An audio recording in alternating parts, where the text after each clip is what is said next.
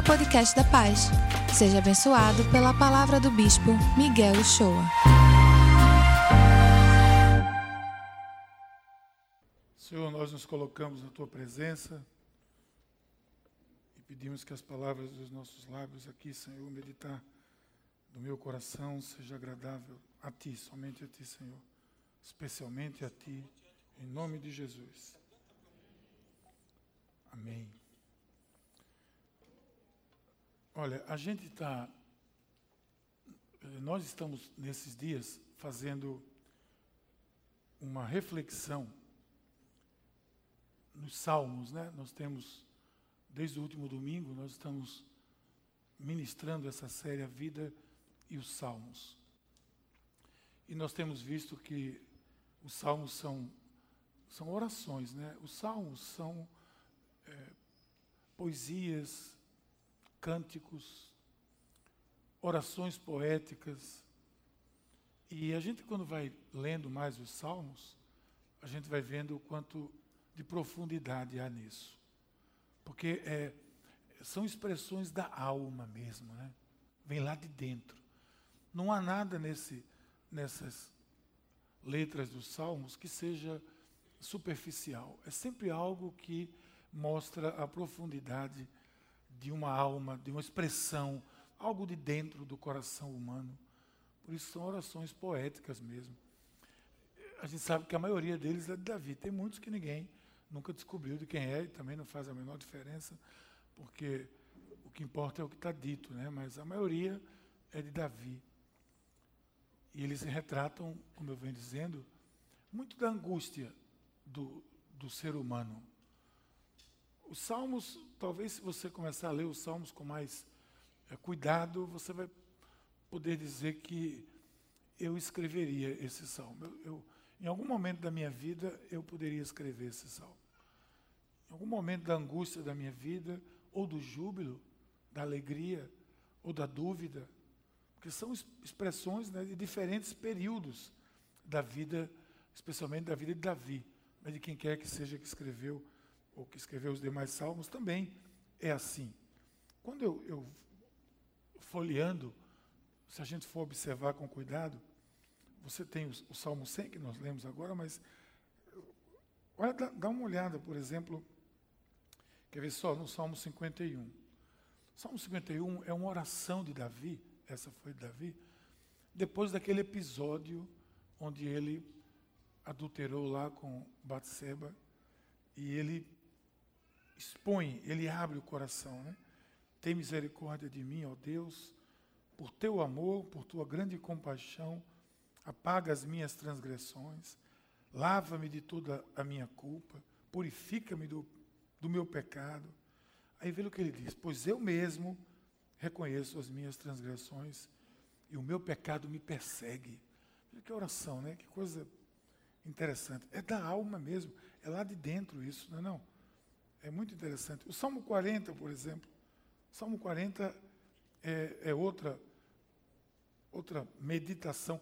Depositei toda a minha esperança no Senhor, Ele se inclinou para mim, ouviu o meu grito de socorro. Ele me tirou de um poço de destruição, de um atoleiro de lama, pôs os meus pés em uma rocha, firmou-me em local seguro, e um novo cântico em minha, em minha alma, em minha boca. Um hino de louvor ao Senhor. Se você for é, procurar mais nos Salmos, você vai ver exatamente isso. Sempre é uma expressão de, de dentro do ser humano. Aí você vai, claro, no Salmo 150, o Salmo 150 já vai num outro lado, ele já vai dizer: louvem ao Senhor no seu santuário, no seu magnífico firmamento. O santuário de Deus é o firmamento. Ele diz: Louvem seus feitos poderosos ao som de trombeta, de lira, de harpa, de tamborim, de dança, com instrumento de corda, de flauta, com símbolo sonoro. Aí ele diz assim: todo o, tudo o que tem vida, louve ao Senhor. Na outra linguagem diz: todo ser que respira, louve ao Senhor. Então, quando você conseguir passar um tempo sem respirar, você pode parar de louvar. Mas quando você voltar a respirar, você tem que louvar. Porque é a expressão da vida. E aí vai, né? São reflexões de muita profundidade que está no nosso, à nossa disposição. 127 vai falar da proteção de Deus na família e por aí vai. São muitos salmos. E a gente tem uma, uma dificuldade, é que os salmos, é, na linguagem evangélica, lamentavelmente, tem muito preconceito com algumas, algumas palavras. Quer ver uma palavra que o mundo evangélico tem um certo preconceito? É com a palavra meditar. A pessoa acha que só quem pode meditar é quem medita, que faz meditação é, transcendental, ou que é esotérico, ou que é... Não, eu não medito, não, eu oro. Aí é. Eu medito. Eu medito e muito. Quando eu leio os salmos e vou refletir, eu estou fazendo o quê? Eu estou meditando. Medita na, na, palavra do Senhor, né? Medita nela dia e noite, a palavra diz. A gente está nessa série, o Robson trouxe um livro que eu achei muito interessante, para aqueles que querem estar tá interessados. Ele consegue fazer o preço mais barato que ele consegue é esse, lamentavelmente, a gente não tem como diminuir. Mas, Vivendo o Salmo, de Charles Swindoll, Charles Swindoll, é um, como pastor, eu acredito que é o melhor comentarista bíblico que, da atualidade, como pastor. Ele não é um teólogo, ele é um pastor. Então, ele, esse, esse devocional em alguns salmos não é só um devocional, é um devocional de meditação e estudo bíblico. É muito bom, vale a pena, se você puder, adquirir e, e usar ele na sua meditação. Aprender a meditar, né? Então, o que é que a gente decidiu? Que o, o, a espiritualidade dos salmos nos ajuda a crescer. Para fechar essa estação do crescimento, a gente veio nessa perspectiva devocional, olhando por dentro da nossa vida, ver o que é a devoção a Deus de maneira clara, porque isso pode nos ajudar a crescer espiritualmente. Nós estamos na estação do crescimento. Tudo que nós fizermos para crescer agora está dentro do nosso propósito. A gente selecionou quatro salmos. Imagina, de 150 você tirar quatro. Eu já citei quatro aqui, que poderia fazer uma mensagem, pelo menos um em cada um deles. E hoje, a semana passada, nós vimos o Salmo primeiro, não foi? O Salmo primeiro nos mostrou o caminho. Qual é o caminho que a gente deve andar? É o caminho do, do ímpio, é o caminho do justo? Quem são as nossas companhias? Que essas companhias podem dizer quem é. A gente diz assim, que isso é um ditado popular, porque alguém diz assim, como a Bíblia diz, diz-me com quem andas e te direi quem és. A Bíblia não diz isso. Como também não diz assim, é, faz a tua parte e eu te ajudarei. Já escutou isso? Faça a sua parte e eu te ajudarei, como diz a Bíblia. Não diz, mas é um princípio bíblico, sim. Ela diz. Lá para Josué, o Senhor disse a Josué: faça tudo o que eu te mandar, né? e eu vou estar com você. O que é que ele está dizendo? Faça o que lhe cabe. Ele também diz, lá em Coríntios, Paulo diz que os maus costumes, as más companhias corrompem os bons costumes. O que é, que é isso? Diga-me que o quem anda e te direi quem é. Não, é princípio bíblico. Então a gente agora vai é, focar no Salmo 100. O Salmo 100, que é o Salmo da celebração. Esse salmo é uma expressão da alma de uma pessoa que está olhando o mundo. Veja ele assim: é uma pessoa que está olhando o mundo enxergando tudo e ele está percebendo a abundância que há em tudo. Até o Charles Swindoll faz essa perspectiva. Ele está vendo como há abundância em tudo. E ele percebe a ingratidão das pessoas, que não dão graças a Deus por tantas coisas que, que esse mundo tem, que nós temos em abundância e às vezes nós mesmos é que, que estragamos. Né? E ele, ele diz assim: Eu tenho que ser uma pessoa agradecida. Você, é um salmo de celebração, mas não é celebração do nada. É celebração por quem Deus é e pelo que Ele nos proporciona. É a celebração disso, do reconhecimento. Então eu tenho que ser agradecido. Eu tenho que celebrar a Deus que criou tudo isso, o salmista está dizendo. Ele criou tudo isso, que sustenta tudo isso, sustenta esse universo. Você sabe muito bem que que esse universo é sustentado pela soberana vontade de Deus. Qualquer, qualquer cientista, qualquer astrônomo, qualquer pessoa que estude as galáxias vai dizer o quanto, o, o quanto risco a gente corre todo dia de haver um, um choque entre os planetas desse universo. E não acontece. Se essa Terra se desviar, um milímetro que seja, alguns décimos de segundo da sua rotina de rotatividade, etc., vai haver um caos no universo, que vai ser igual um jogo de boliche planeta com planeta, satélite com satélite. E os, os estudiosos sabem disso. Quem é que sustenta isso nessa perfeição? É Ele.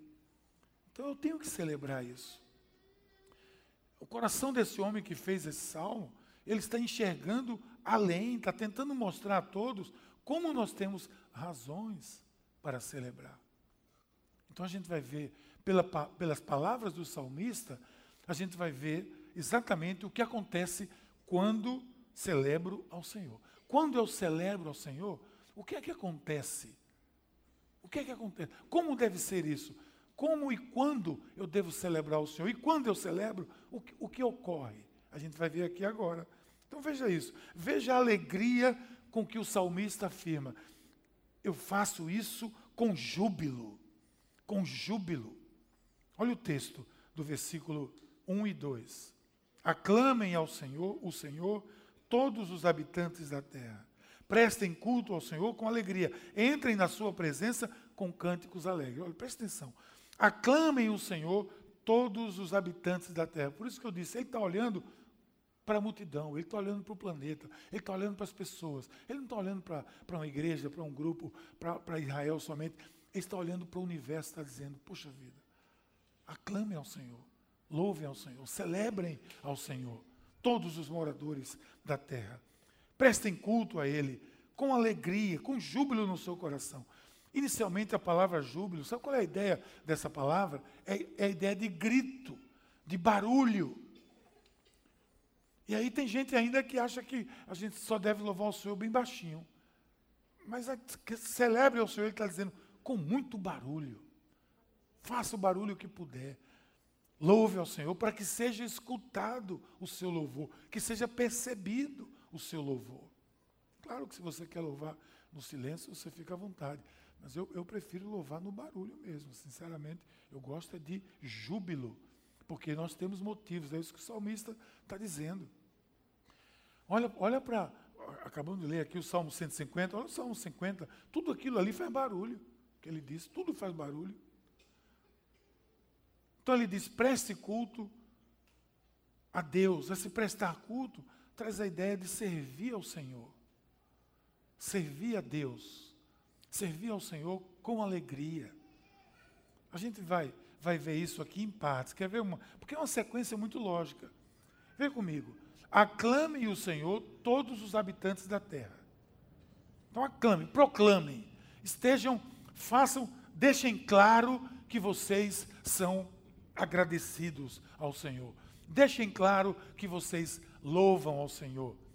É como está dizendo, não se escondam para louvar o Senhor. Lá em Crônicas contam a história de quando é, celebraram a construção do templo, que houve tanto barulho que a distância longa, longe de Jerusalém, se escutava o barulho do louvor em Jerusalém, por conta da celebração da construção do templo.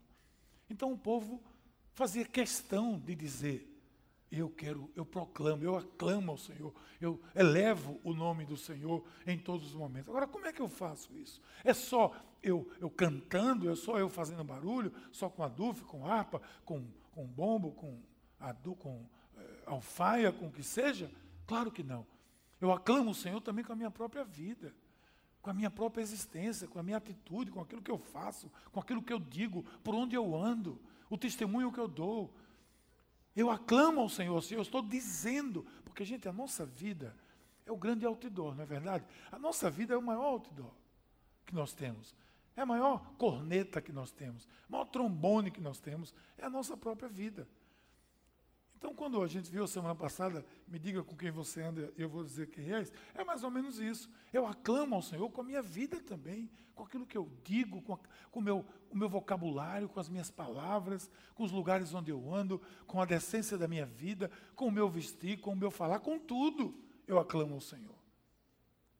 Porque seria também muito esquisito, né? A gente vir para aqui aclamar o Senhor aqui dentro e depois a gente passar uma semana aclamando nada, aclamando outras coisas, aclamando a nós mesmos. Então, essa é a ideia.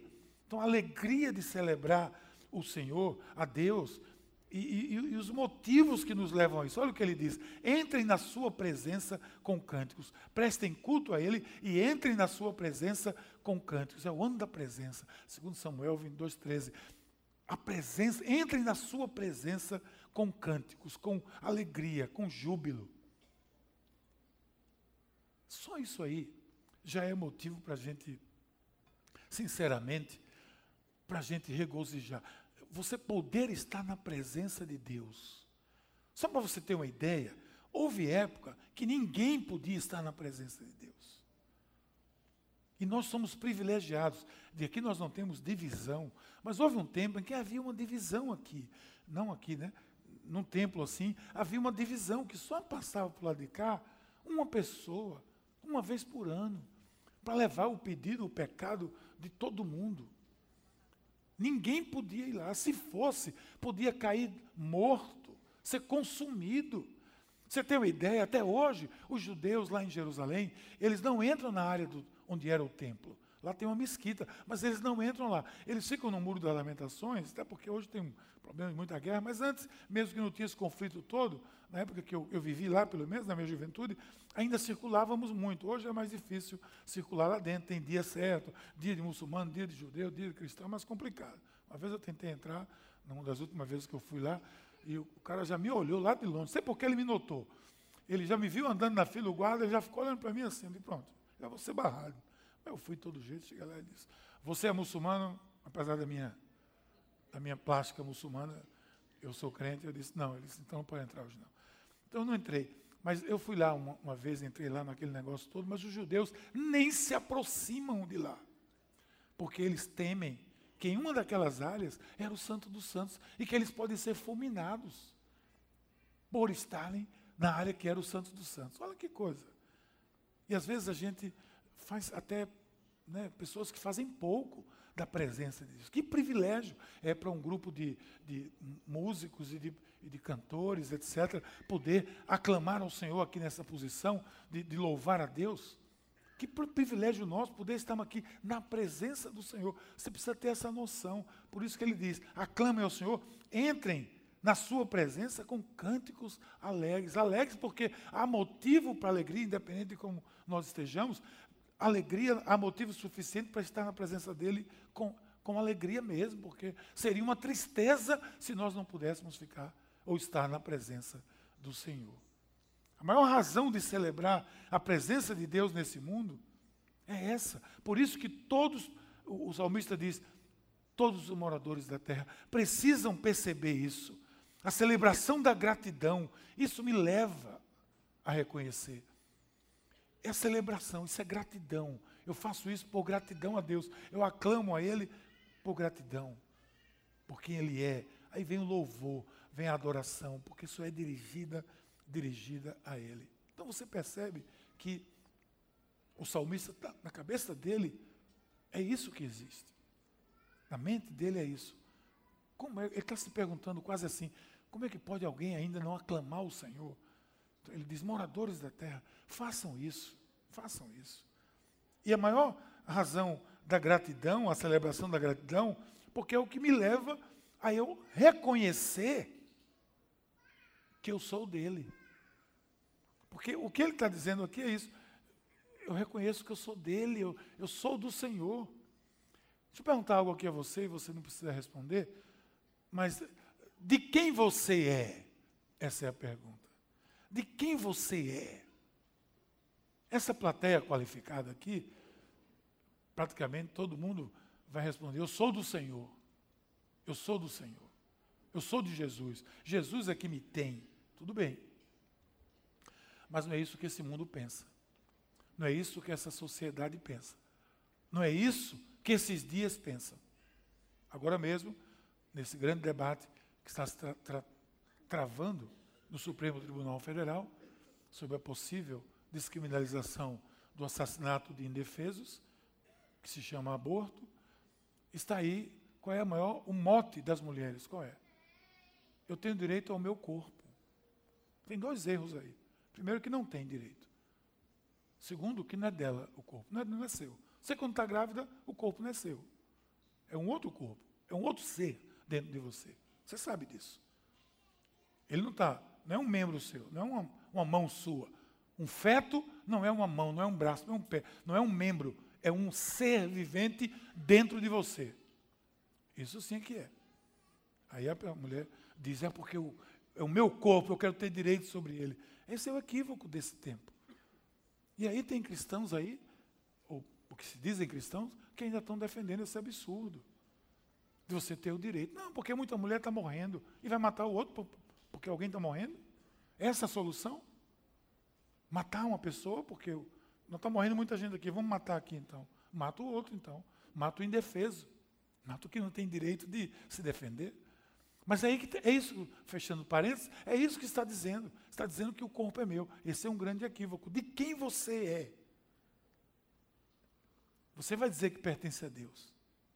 Olha o que o texto diz. Reconheçam que Ele é o nosso Deus. Ele nos fez e somos dele. Somos o seu povo, rebanho do seu pastoreio.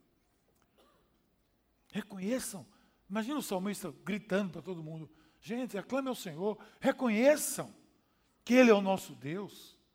Ele nos fez, isso podia ser uma pregação em praça pública, não é não? Ele nos fez, nós somos dele. Nós somos dele, ele nos fez. Antes de tudo, tem algo implícito aqui.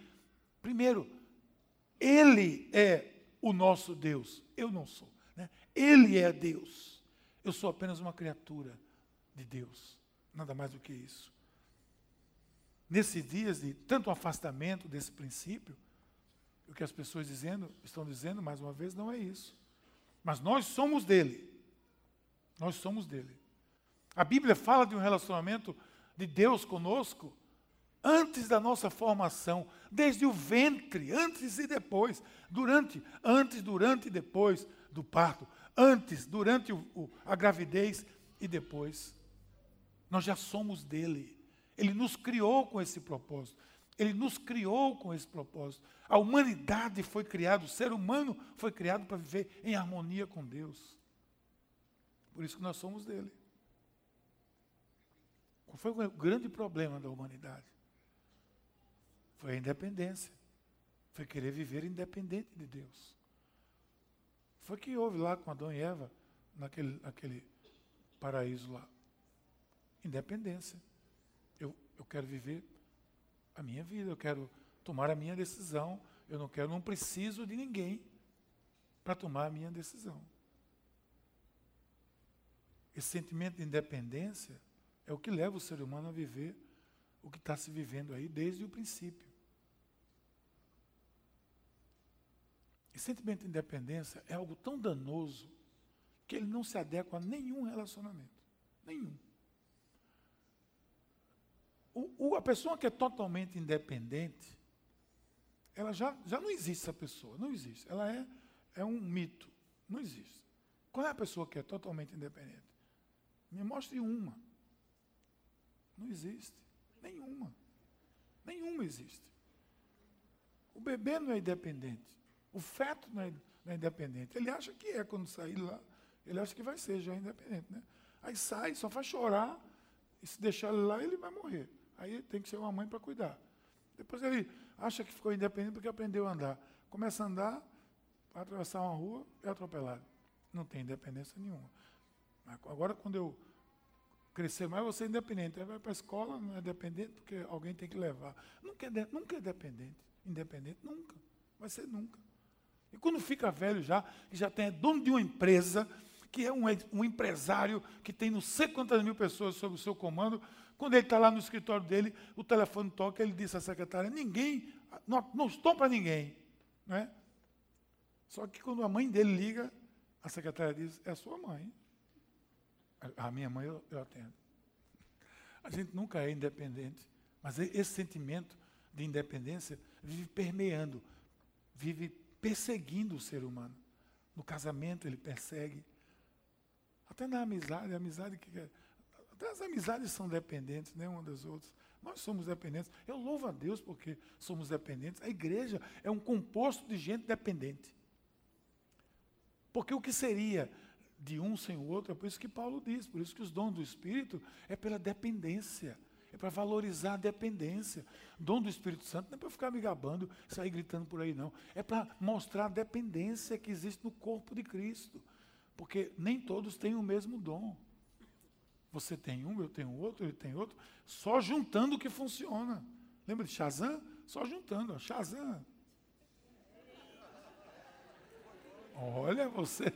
Eu sempre digo que esse culto é o culto pessoal mais maduro. É, tá vendo? É. Ah, é. Com exceção do filho de Murilo aqui, você, todo mundo sabia que era Shazam aqui. Mas é isso, é, é, é, é juntar as forças. Parece algo tão elementar, mas por ser tão elementar, tão batido na Bíblia, por ser tão elementar e não ser cumprido na nossa vida. Pessoa que casa, que quer ser independente, é um, uma morte anunciada desse casamento. Eu quero a minha privacidade, tudo bem. Você vai lá, toma banho sozinho, vai tudo, tem a privacidade. Mas na vida matrimonial vai ter independência? Nunca vai ter. Se tiver, não é casamento. Nunca dê esse grito assim, dizer, eu quero a minha independência. Está perdido. Está perdido. Vá por mim. Está perdido. Então esse sentimento que parece algo elementar, está permeado aí. Por isso há tantos desencontros. Está tá permeado na sociedade, nas pessoas, está todo mundo aí. Nenhum homem, nenhuma mulher na Escritura, pode pesquisar, desenvolveu qualquer sentimento de independência e se deu bem na vida. Nenhum. Atente que quem desenvolveu se perdeu. Olha para Saul. Saul é o grande exemplo, o grande ícone da tentativa de ser independente. Deu no que deu. Quer ver um povo quando tentou ser independente de Deus? Está lá em Casa Barneia. Eles iam entrar na Terra Prometida, tinham tudo para entrar na Terra Prometida, não tinham? Deus estava com eles, mandou os espias, os espias eram doze, dez fuleiraram, né? Dez disseram, não, tá doido. Não entra aí de jeito nenhum, só tem gigante, não foi? Eu não sei se você e eu também não ia ter medo, não, porque disse que o, os cachos de uva tinha que ter dois homens para carregar. Imagina o cara que comia uva. Como é que... Não sei como é que seria, mas teve medo. Teve medo. Teve medo. Mas dois disseram: não vamos. Vamos lá, vamos entrar. E ninguém quis seguir. E depois de um tempo, passou aquele episódio todo e o povo disse: não, agora a gente vai. Aí Moisés disse: não, agora o Senhor já disse que não é para ir, não. Mas a gente vai assim mesmo. Foi o que houve. Vai lá. Números 12, 13, 11, 12, 13. Vai ver lá o que aconteceu. Uma tragédia. Levaram uma surra horrível. Uma das vergonhas do povo de Israel. Quando tentou ser independente. Aí quando eu tenho esse sentimento de pertença, aí eu vou nessa sequência do salmo. Por isso que o salmo é uma meditação. Quando eu tenho esse sentimento de pertença, eu construo algo diferente. Eu construo um coração agradecido. Eu vou ter um coração agradecido. Porque agora nós voltamos à origem, à razão pela qual o salmista escreveu isso aqui. Gratidão, olha o texto.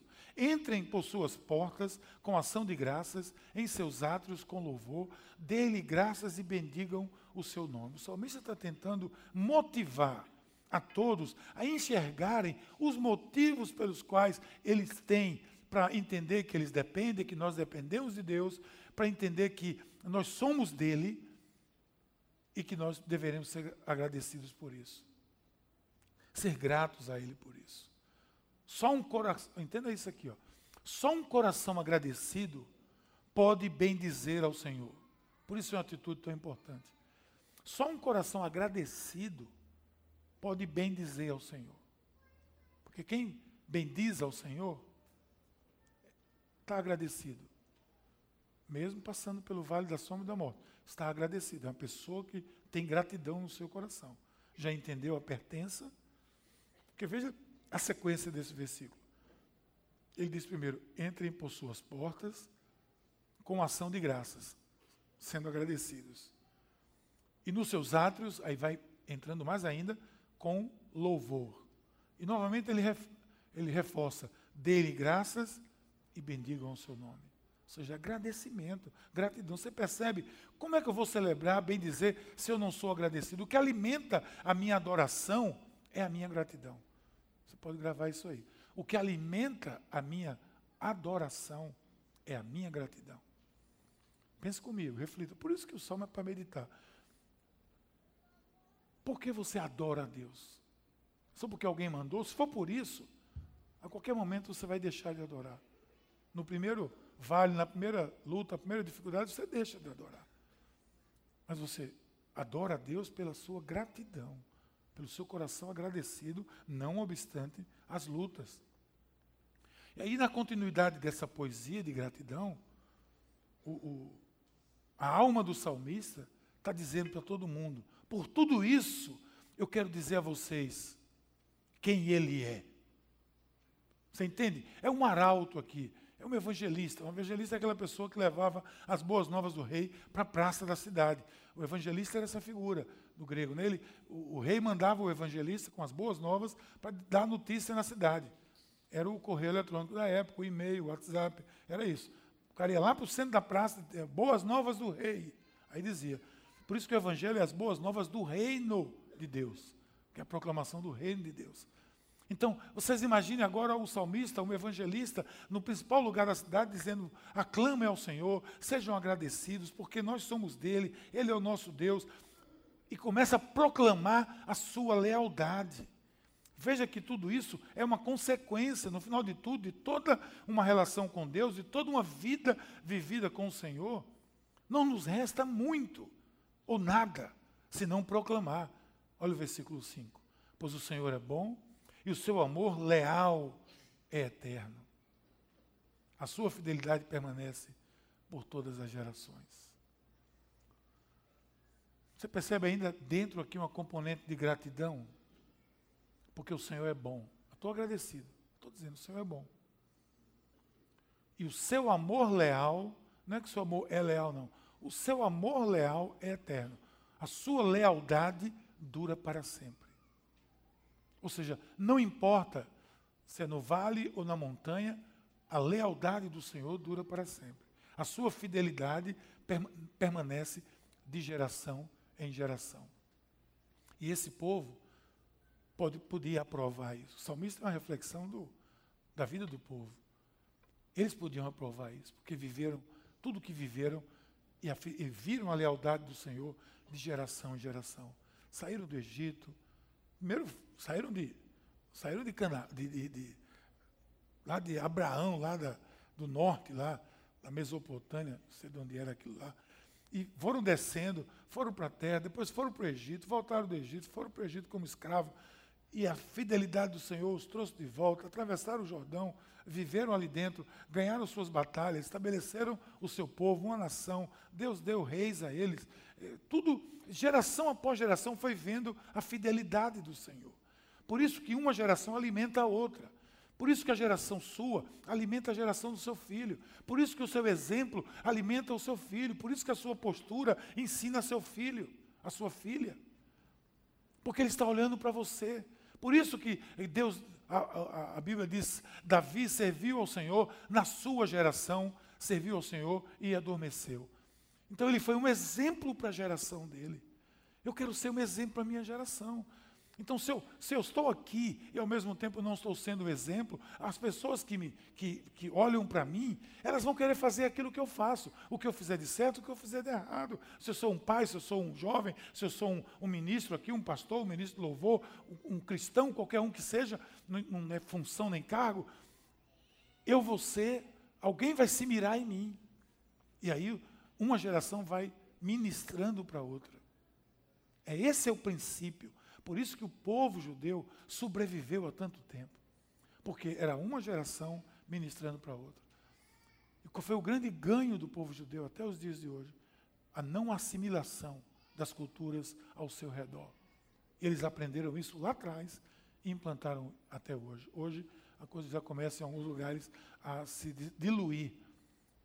Mas um, um, judeu casar com um não judeu era praticamente algo inaceitável. Em alguns lugares ainda é totalmente inaceitável. Inaceitável. Mas isso veio da raiz, de não, não assimilar as culturas para não se perder. Uma geração ministra para outra geração. Aí ele diz: o seu amor leal é eterno, de geração em geração. Sua fidelidade permanece por todas as gerações. Eu, eu olho para a geração da minha mãe, que foi fiel ao Senhor, e vi o que gerou dos joelhos dela. Gerou um filho, que sou eu, que me converti, que conheci o Senhor, que me tornei um, um, pregador, um pastor, que já tem um filho que já é um pastor, e Deus sabe onde vai isso. É uma geração ensinando a outra geração. Exemplos que nós precisamos ser. Então aqui há um componente de gratidão. O Senhor é bom, é leal, a misericórdia. É a mesma palavra que é usada lá com Ruth e Naomi. É a lealdade daquela mulher pela sua sogra, o que não é muito comum nos dias de hoje. Mas Deus nos ama. Isso é o que importa. E, e, mesmo sabendo que nós não podemos honrar esse pagamento, Ele nos ama, não é verdade? E essa é a grande razão de nós sermos agradecidos. Então, da mesma forma que eu somente celebro se for agradecido, eu proclamo quando sou agradecido. Como é que é a nossa proclamação? Como tem sido a sua, a minha proclamação? Não há ninguém aqui na Berlinda, todos nós estamos na mesma posição. Estamos proclamando com os nossos lábios, com a nossa vida, com o nosso testemunho, com, com a nossa alegria, com o nosso júbilo. Quando você se sente à vontade para dizer a todos algo que aconteceu na sua vida, quando você está feliz por aquilo, está agradecido, aí você proclama. Os insatisfeitos não proclamam nada, reclamam. Né? Você vê alguém proclamar que está insatisfeito com a loja tal, com... vai reclamar o tempo todo. Reclama, é outro verbo. A gente proclama. Mas quem é grato, quem é grato, proclama. Agora, voltando para dentro de nós, que é o objetivo desse, dessa reflexão. Nós vamos terminar com isso.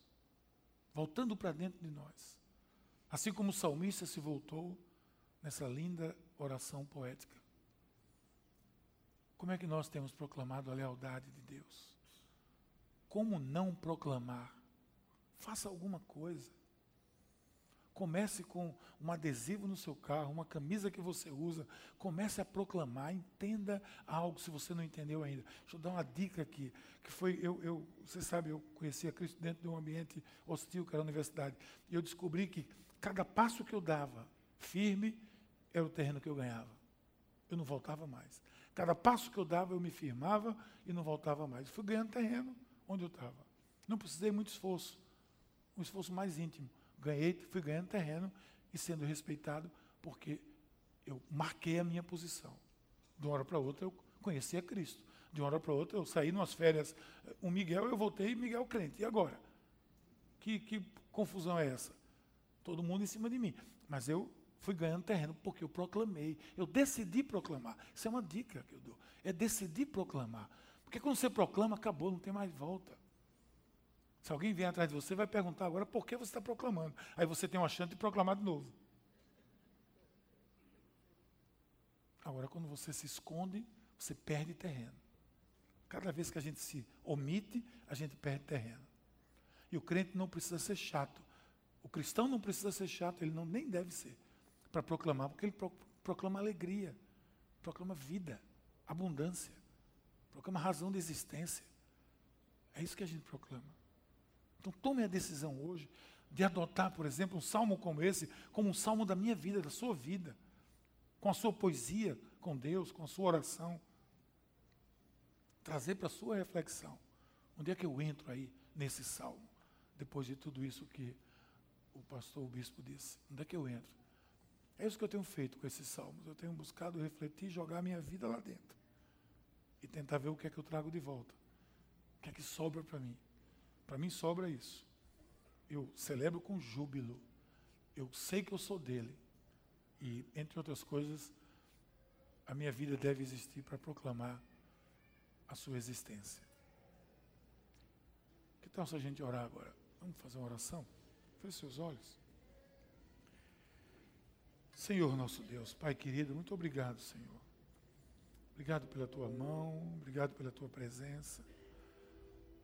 Obrigado por Senhor, porque tu nos mostra até como nos relacionar contigo num, num nível de detalhamento tão relevante. Nos ajuda, Senhor, a entender. E que esse salmo seja o salmo da nossa vida, da nossa existência. Que esse salmo seja o salmo que esteja impregnado de mim mesmo, de mim mesmo.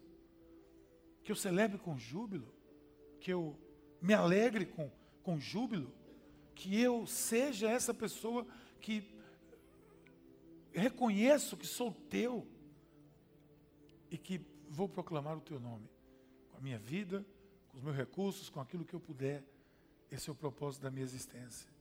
Em nome de Jesus. E aí, curtiu essa palavra? Aproveite e se inscreve para receber semanalmente nosso podcast. Nos segue também nas redes sociais, no perfil Somos Pais. E se mora perto de uma de nossas extensões, vem nos visitar. Até o próximo!